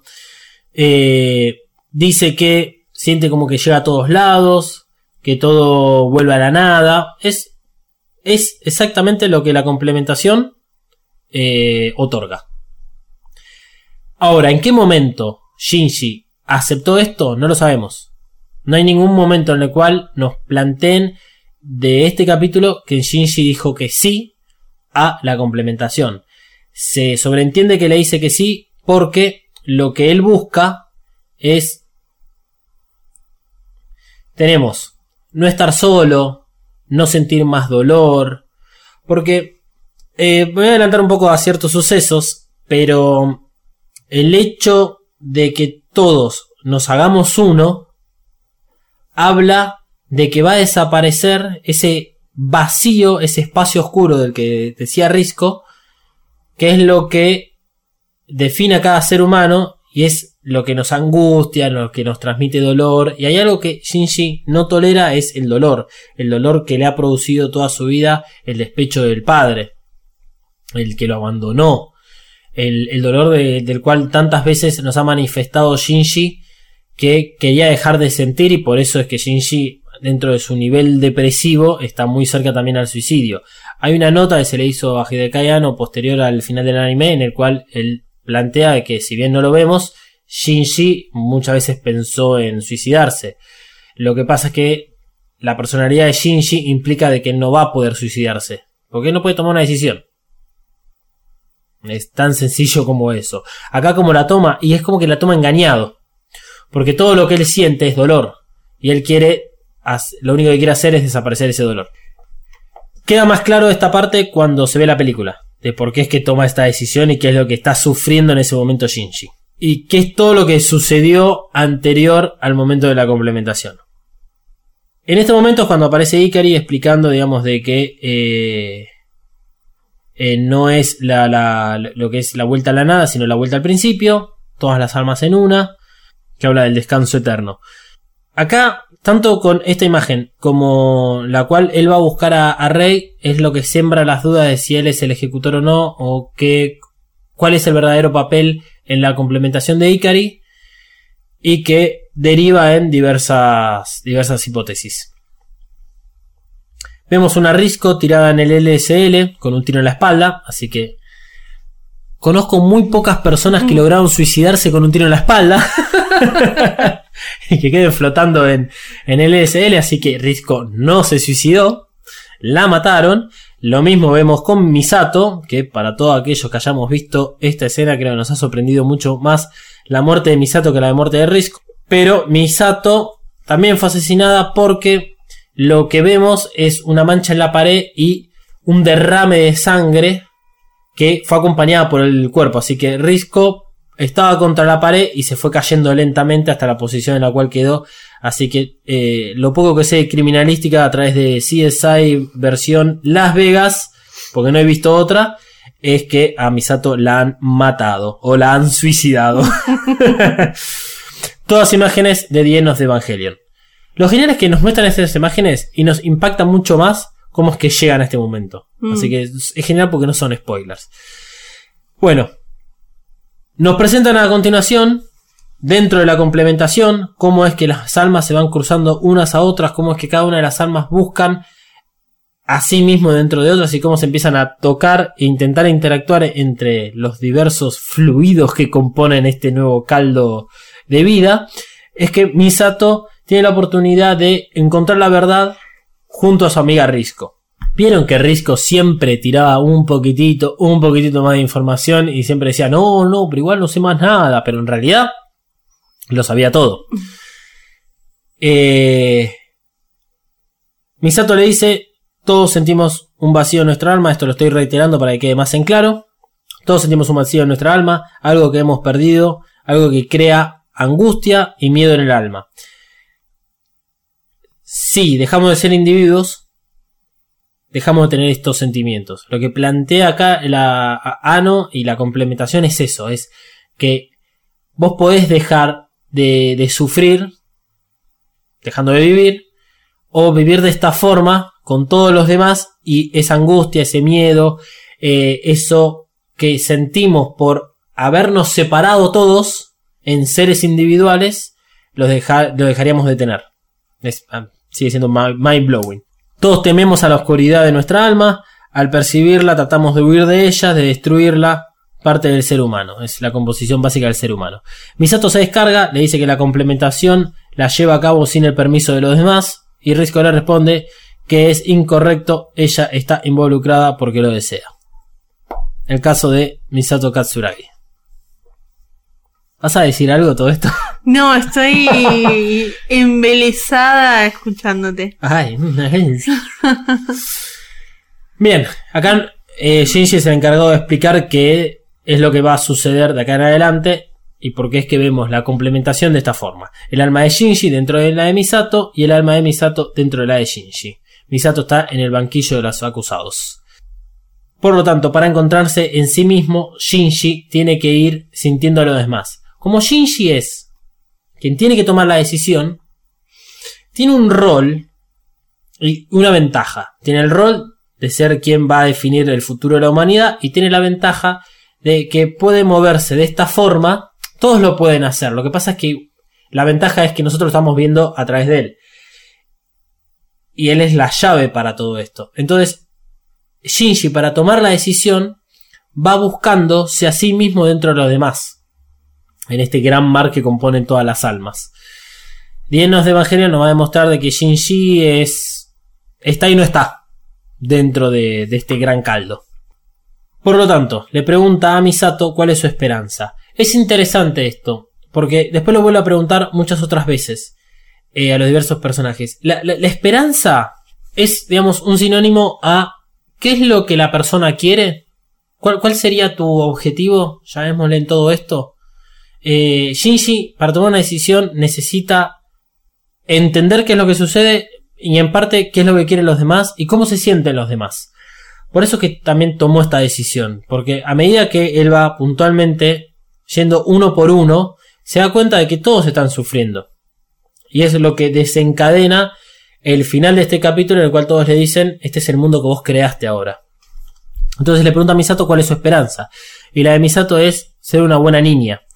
Y acá vemos que Shinji está metida dentro de ese pedacito de alma oscura que tenía guardada Misato. Vamos al pasado de Misato, a lo que la avergüenza prácticamente. Nos los manifiestan todo con una foto de ella chiquita y cómo lentamente se va resquebrajando y siendo pegada con cinta, algo así como la carta que tenía Shinji en el primer episodio, que era la carta de eh, pedido de Ikari para que vaya a Ner. Y ahí es cuando Misato le dice, vos y yo tenemos el mismo conflicto con nuestros padres. Y lo que vemos un poco a continuación es todo el quilombo que tuvo de chiquita Misato.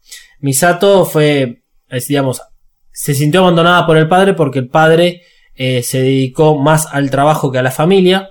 Eso se vio reflejada en la mamá de Misato también. Eh, la mamá de Misato le pedía a Misato de que sea una buena niña para que no después genere complicaciones con el padre.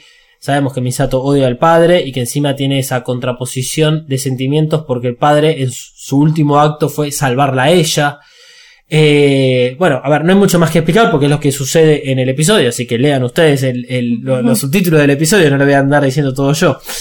Este, pero, digamos, en forma resumida, de este está el padre y que ella necesitaba ser una buena niña para no generar conflicto en la casa. Y ser una buena niña, desde su punto de vista, es no llorar, es hacer las cosas bien. Fíjense que cuando ven la, eh, estos juguetes de los niños, que son estas maderitas con diferentes formas, ella está todo desordenado y siguiente imagen está todo ordenadito, prolijo, bien armado, por más que haya armado lo que puede ser una casa o un cohete para mí. Pero habla de cierta mm, prolijidad y... mm, ¿Cómo se dice esto? Eh, eh, ser como una niña aplicada. Aparece Kashi dentro de sus recuerdos, porque esto forma parte de los recuerdos, que viene a tratar de justificar eh, la persona que es Misato en el futuro. ¿Por qué? Porque Misato dice en un momento que está cansada de ser pura y de mantenerse pura. Que eso habla de la superficialidad que ella tiene con los demás. Entonces cuando aparece Kashi, así como aparece Kashi como la parte de eh, Misato que la vergüenza, aparece a Risco como la persona que la acusa, que la critica. Y esto ya había pasado una vez. Eh, en el episodio 20, cuando termina el capítulo, Misato la está llevando a Risco a algún lado, no importa dónde, la deja a mitad de camino porque Misato se va a juntar con Kashi. Cuando se baja del auto Risco, Risco dice, bueno, ah, acaba de, de obtener lo que quería, que era que Shinji salga del EVA 01 y se está yendo a acostar con otra persona. Bueno, se está yendo a acostar con Kashi, ya lo sabía Risco. Y Risco le termina diciendo, bueno, igual, ¿quién soy yo para criticarla? Pero, toda esta situación que sucede con Misato es terrible cómo nos manifiestan al, digamos, al ser femenino con respecto a la sexualidad. Porque de esta forma eh, es... Yo esto lo, lo- mi intención es hablarlo con otra persona, más, mucho más adelante. eh, pero es una persona que se dedicó a ver toda la parte femenina y cómo está representado, digamos, a, la mujer en Evangelion. Más allá, digamos, todos los sinónimos que tiene con respecto al útero, al, gen materno, todo eso. Pero acá, todas las acusaciones que se le hacen a Misato por acostarse y tener sexo con la persona que tenga ganas de tener sexo, las hacen mujeres. Y está muy claro eso. Se la hace Risco, se la hace Asuka, se la hace Maya. Shinji forma parte, porque lo estamos viendo de esto, y además, bueno, Shinji eh, comprendamos de que no entiende la sexualidad, ya lo hemos hablado de esto, Shinji, eh, en comparación de Asuka, Asuka mucho más madura, y Shinji todavía no, y no llega a entender 100% cuestiones sexuales. Entonces él ve toda la escena en la cual Kashi y Misato pasaban una semana teniendo sexo alocado cuando iban a la universidad junto con Risco. Y momento en el cual Risco ya había hablado de eso incluso con su madre, que faltó toda la semana para hacer la chanchada con este, su novio. Risco también es una, como una señora paqueta si hubiese llegado a, vivir muchos años más. A pesar de que, bueno, ella también tenía sexo con Ikari, pero se sentía avergonzada por eso, porque sabía de que Ikari la estaba utilizando para sus fines, y bueno, era más que nada algo que tenía que vivir Risco, y, pero se sentía eh, sucia también Risco por eso. Igual, no es algo que nos importe en este momento Risco, porque no forma parte de los personajes principales. Pero acá habla muy bien de cómo las mujeres critican a las propias mujeres por simplemente tener una sexualidad libre. Y hoy en día, estamos grabándolo en 2019, esto es un asunto de agenda muy importante. Se ve no tanto para nuestro gobierno, pero casi. Eh, cuando aparece el primer hombre, que es Makoto, un- uno de, la mano derecha de Misato y que siempre le tuvo ganas, la felicita, es digamos la única persona que le habla positivamente en vez de acusarla por tener sexo, le dice, bueno, felicitaciones eh, por su ascenso mayor Katsuragi. Eso está puesto a propósito porque Misato sale a decir de que es así como la ven los demás. Eh, en particular, a ella la están criticando por ser mujer y por hacer cosas que las mujeres pueden hacer libremente y lo único positivo que le, que le dicen es por su trabajo y cómo la ven en el trabajo. ¿Y dónde está la parte de, de la verdadera Misato? Que es, bueno, por algo es que como es, pero es la que vemos todo el tiempo dentro de la, de la casa de ella. Alcohólica, que no puede estar sola, con, con sus conflictos personales, pero está la Misato superficial, que es la que trabaja en NERV. Así que a- ahí, digamos, para empezar una referencia con, con qué momento estamos hablando, es que aparece, digamos, la, la credencial de entrada NERV y como si fuesen legajos de Misato, es cuando ella habla de, bueno, por qué la ven de una forma en el trabajo, por qué ella se manifiesta de una forma en el trabajo, porque la única forma en la cual a ella, digamos, la, le, le hagan un cumplido es por las acciones que hacen en el trabajo. Después vemos, después o antes, es lo mismo. Tenemos toda la, la situación en la cual revivimos un poco la caminata de tuvo Kashi con Misato después de la boda en la cual Misato estaba rescabia. Eh, habían ido a la boda, después habían ido a un bar, eh, Risco se había ido sola y después volvían ellos dos eh, hablando. Y donde ella le confiesa de que le había terminado la relación a Kashi porque se parecía demasiado al padre y que buscaba en los otros hombres al padre, bueno, obviamente Edipo, cuestiones ya psicológicas que sabemos. Este, la cuestión es que esto termina en que este ser omnisciente, juzga a Misato y le presiona. Y Misato termina concluyendo que no quiere estar sola. Vemos a todo el resto de los personajes diciéndole, bueno, es por eso que te acostás con los hombres, porque vos no soportás estar durmiendo sola en tu habitación. Todos los personajes, digamos, llegan un poco a la misma conclusión, y es lo que ve Shinji. Eh, desesperación, miedo, mi- eh, soledad, y es un la complementación de esta forma, el volver a la nada, resolvería todos estos conflictos que tienen estos personajes. Por eso es que Shinji tomó la decisión que tomó. Volvemos a lo mismo. Así como él tomó la decisión de matar a Kaoru basado en que Kaoru iba a destruir a los seres humanos, él está tomando la decisión de hacer esta versión de la complementación sin darse cuenta porque está viendo que todos los demás sufren y que la forma de solucionarlo es este camino. Así que volvemos a Asuka. Primera parte de Asuka. Las segundas partes serán en el episodio 26. Está sentada en el banquillo de los acusados la Asuka con el vestido amarillo y los headsets de los eh, del Plague Suite. Bajo la luz vemos un piso anaranjado. ¿Cuál es la esperanza de, de Asuka?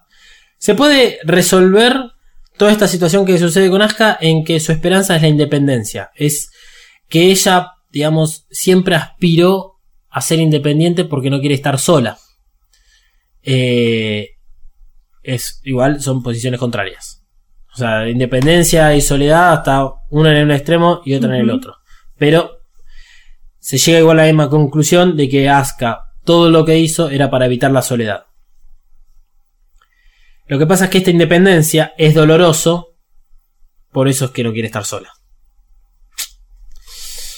¿Qué es lo que nos muestran?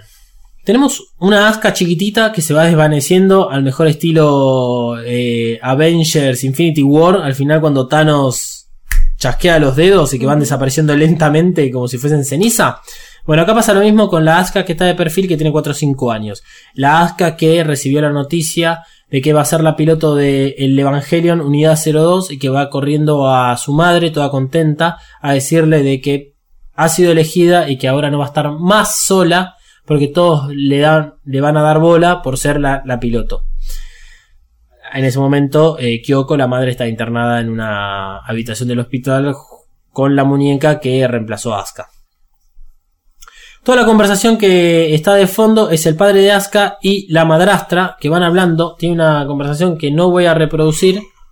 Este, porque lo más sobresaliente de esta conversación es que la madre, la madrastra, le dice de que ella puede dejar de ser la madre cuando quiera. Se presume que muchas de estas conversaciones que tienen el padre y la madrastra las escuchó Asuka. Así como en el episodio 24, versión del director, eh, nos mostraban que. Versión 24 del director, no, perdón, versión. eh, así como en el episodio 22, versión del director, que nos mostraron toda la infancia de Asuka, se escuchaba que Asuka. Veíamos que Asuka escuchaba tener sexo a los padres y que hablaban mal de incluso de ella y de la madre. Y una de las cosas que la madrastra vuelve a traer, digamos, a, a la pantalla es que dice que es una niña que entiende como un adulto y que por eso es difícil de tratar con ella. Y de ahí viene a que ella puede dejar de ser la madre cuando quiera porque no siente la obligación de ser su madre. O sea, ella está con el padre de Asuka. Se casó con él, no se casó con Asuka. Así que tenemos acá la, la- la sensación de abandono constante. Mm. Y Asuka es, digamos, muy, muy consciente de esto. Por lo tanto, lo que vemos en este momento y lo que ve Shinji de la oscuridad de, de Asuka en su alma, nosotros ya lo hemos visto, pero Shinji no lo sabía, es toda la situación de la muerte de la madre. Eh, novedad para nosotros, cuando Asuka ve a la madre colgada del techo de la habitación del hospital, ve que estaba sonriente, y eh, Asuka dice y reconoce que odiaba esa expresión en su cara. Porque es como decir, loco, no puede ser de que mi mamá esté feliz de haberse colgado. Y eh, no se olviden de que junto a Kyoko también estaba colgada de un pequeño lazo en la muñeca que hacía referencia a Asuka. Así que es peor ver. Eh, Es, es feo ver a tu madre colgada, feliz de estar colgada, y encima ver a la muñeca que te reemplazó por lo menos en la mente de, de- de su madre, que también está colgada y que están feliz de que las dos se murieron. Mm.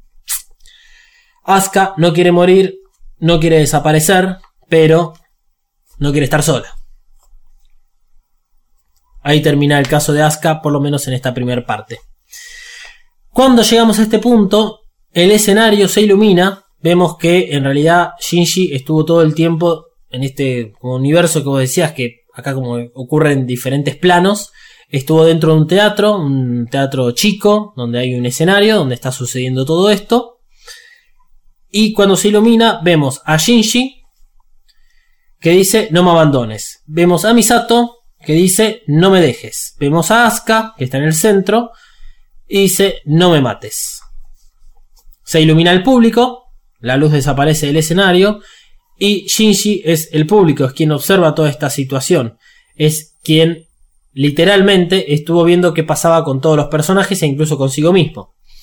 Misato lo acompaña a un costado. Esto es una parte solamente de la complementación. Acá Misato le está diciendo a Shinji qué es lo que está sucediendo. Es acá donde Shinji se da cuenta de que en algún punto de toda este, de esta situación aceptó esta parte de la complementación. Acá va- van a entrar y salir personajes a lo loco. Acá donde vemos a Aoba, Maya, Makoto, Fuyusuki, Risco, eh, Misato, Asuka, Rei, nadie más. Eh, bueno, no, no son todos los personajes de, de, de, de NERV ni del anime, pero bueno, son todos los principales que han, han estado en este tiempo. Por eso es que debería llamar la atención de que no esté Ikari. Y por eso es que lo decía antes. A Shinji se le comunica que la verdad es lo que él percibe, una realidad que cambia con el tiempo. Todo lo que está sucediendo en la complementación está, está en movimiento. Está en movimiento. Y esto es lo que genera muchas más dudas, creo que el final de End of Evangelion, que este final propuesto por el anime. Eh, por cómo es la última imagen que vemos en, el, en, en, en- en la película. Por lo tanto, el episodio 25 es el resultado o la materialización de la esperanza de Shinji, lo que él quiere. ¿Él qué es lo que quiere entonces? Quiere la destrucción y la aniquilación del mundo. Lo que Shinji deseaba era un mundo creado solo para Shinji. Acá las imágenes entre que entran y salen personajes y que le van diciendo esto, nos van mostrando diferentes aspectos de ese escenario, de ese teatro. Eh, es un teatro cerrado. Se puede interpretar de que Shinji es la única persona real ahí y que el resto son eh, esas almas o figuras que se le van apareciendo a él. Entonces, literalmente, él está encerrado en sí mismo y que es el mundo que él decidió crear.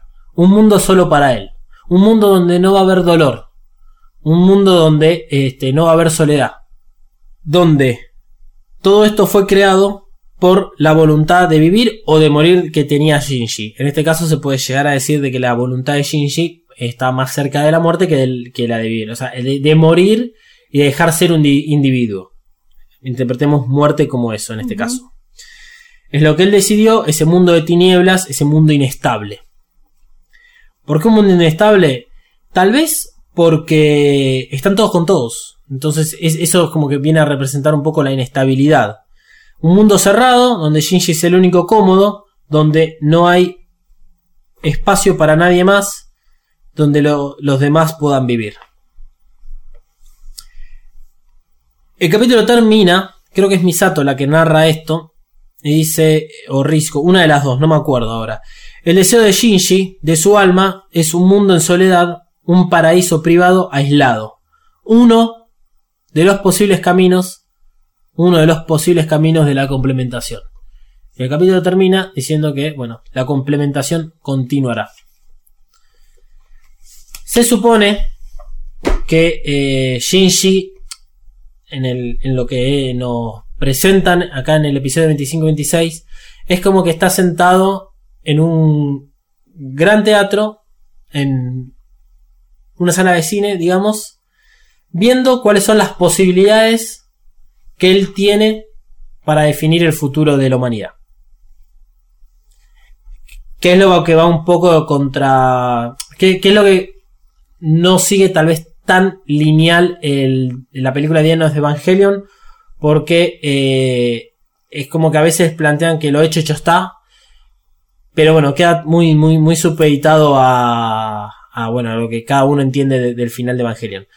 En este caso, Shinji tomó la decisión en este episodio de que el plan de complementación sea llevado a cabo, que todas las almas sean unidas en una sola para vivir eternamente y se pueda decir de que es la destrucción de la humanidad como con seres humanos individuales y que todos vivan en uno solo, en uno en el cual Shinji se pueda sentir 100% cómodo.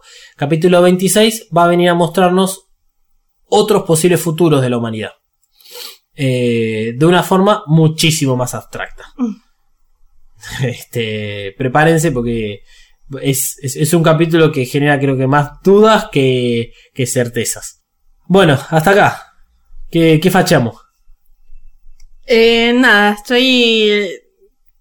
Estuve todo este episodio escuchándote explicar todo. Y no sé si tengo más dudas ahora que antes. Eh, esperando a ver el de vuelta, el 26 Sí. y las películas. Eh, y eso. Y eh, empezando a deprimirme nuevamente. Sí, sí, sí, creo que eso es lo que nos pasa a todos y es... no está bueno porque te saca a, a la superficie, bueno, justamente, cosas ocultas que cada uno mantiene para poder seguir día a día y no sucumbir ante, digamos, la inequitud del ser. Ok, claro. Sí, ponele, ponele. Total, nadie escucha esto, así que nadie me puede decir si está mal o está bien. Sí, sería bueno de que si alguno de ustedes eh, realmente vio Evangelion por primera vez y está escuchando este podcast medio en paralelo o lo va escuchando como para ir entendiendo, sabemos que es prácticamente imposible ver un capítulo y después escuchar el podcast porque uno no tiene esa, esa forma de ver la- las series, de ver anime o de ver... Eh, sí, series anime que es básicamente lo que tenés varias, varios capítulos juntos, o sea, uno lo ve uno tras otro. Sería bueno que igual se comuniquen con nosotros en arroba Mothercaster, tanto en Instagram como en Twitter, para, para que conozcamos a ver cómo, cómo vienen trascendiendo especialmente a partir del capítulo 21 o a partir del capítulo 19, que son los, los episodios más, más complejos y que, bueno, determinan el final de la serie. Porque nos gustaría conocer eh, su posición. Nos gustaría conocer realmente qué es lo que les está pasando y cómo van viviendo esto. Así que háganlo. Arroba Mothercaster en Twitter y en Instagram. Usen el hashtag Evacas. Va a ser también incluso un poco más sencillo de ir filtrando todos los tantísimas personas que se van a querer comunicar con nosotros. Eh, también pueden comunicarse conmigo en arroba dalmas-ndg. O conmigo, en arroba Mariana Flores B corta L. Y si no con Emanuel, que es el que tiene las verdaderas respuestas, él es como el jefe de los mini supers, arroba Katsuruagi399, eh, sí en Twitter y en Instagram. Eh, háganlo, porque sí está bueno conocer diversos aspectos. Una de las ideas que teníamos también programadas para, para el futuro de Evacas, que está llegando a un final. O sea, Evacas lamentablemente llega al final en paralelo con, con Evangelion porque hay que descansar.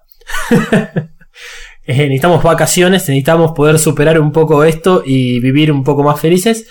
Eh, pero sí, una de las ideas que teníamos era charlar con diversas personas, a ver cómo cada una de esas entes, individuos han vivido y cómo les ha tocado superar eh, lo que es Evangelion. Porque a todos nos ha pegado de diversas formas. Así que comunicen que, comuníquense con nosotros que los vamos a dejar apartados a una lista y charlaremos en el futuro. Terminemos con este suplicio y como el episodio 25 y el episodio 26 están hechos de una forma distinta, habíamos pensado originalmente hacer este episodio de vacas con, bueno, una recompilación de diferentes partes de los, todos los capítulos que hicimos hasta el momento y dijimos, no, loco, esto es mucho trabajo. Así que vamos a romper con únicamente un esquema, que es que no va a haber Fly Me to the Moon hoy. Es decir, vamos a escuchar a Johann Pachelbel, que es un alemán, eh, tal vez no es tan conocido como Beethoven, Vivaldi, o Mozart, o Bach, pero es este, un compositor de música, llamémosle clásica, no entra dentro de la música clásica porque hay subgéneros de, lo que es música clásica. Suele uno decir música clásica a todo lo que son orquestas y partituras hechas en los años 1600 mil- hasta 1800. Pero bueno, por ejemplo está el barroco, que son todos diferentes, el romanticismo también son, son diferentes estilos y que corresponden a diferentes momentos de, este, de los años de la humanidad. Bueno, este compositor hizo lo que es canon de Dur. Me- no soy tan conocedor de la música, así que disculpen de que no le estoy dando tanta información. Pero vamos a escuchar lo que es la orquesta de cuerdas. ¿Por qué vamos a escuchar particularmente eh, esta sinfonía? Dura 4 o 5 minutos, ¿no? No, no dura muchísimo. Primero que nada porque es música que ya forma parte de la humanidad y no hay derechos de autor. ¡Ja! Fly Me to the Moon sí tiene derecho de autor y ya creo que me va a caer el, el compositor original de Fly Me to the Moon. a- ahí a- va a caer Sadaik, pum, pum, a cobrarnos. A cobrar. Eh, pero eh, más que nada no tanto por una cuestión de plata, sino porque las películas, tanto Death and Rebirth como The of Evangelion, supuestamente son catalogadas como el episodio 25 primo y el episodio 26 primo.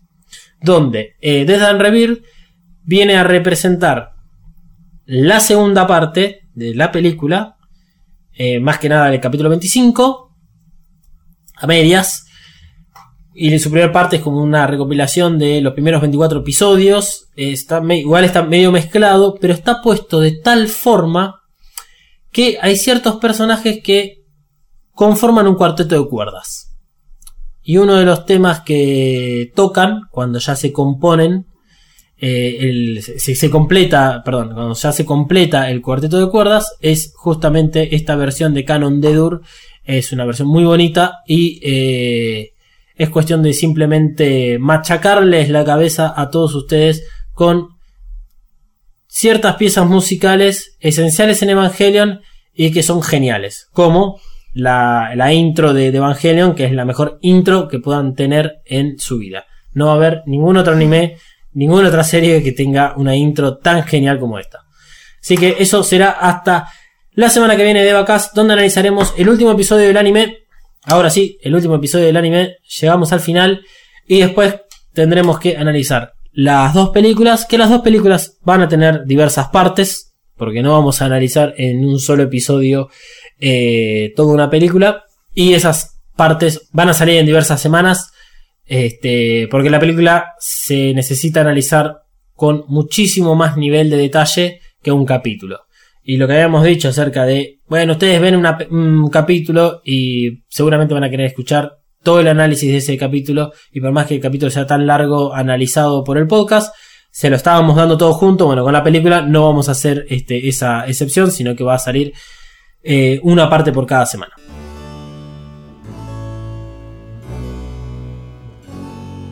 Será entonces hasta la semana que viene para los que lo sobrevivan.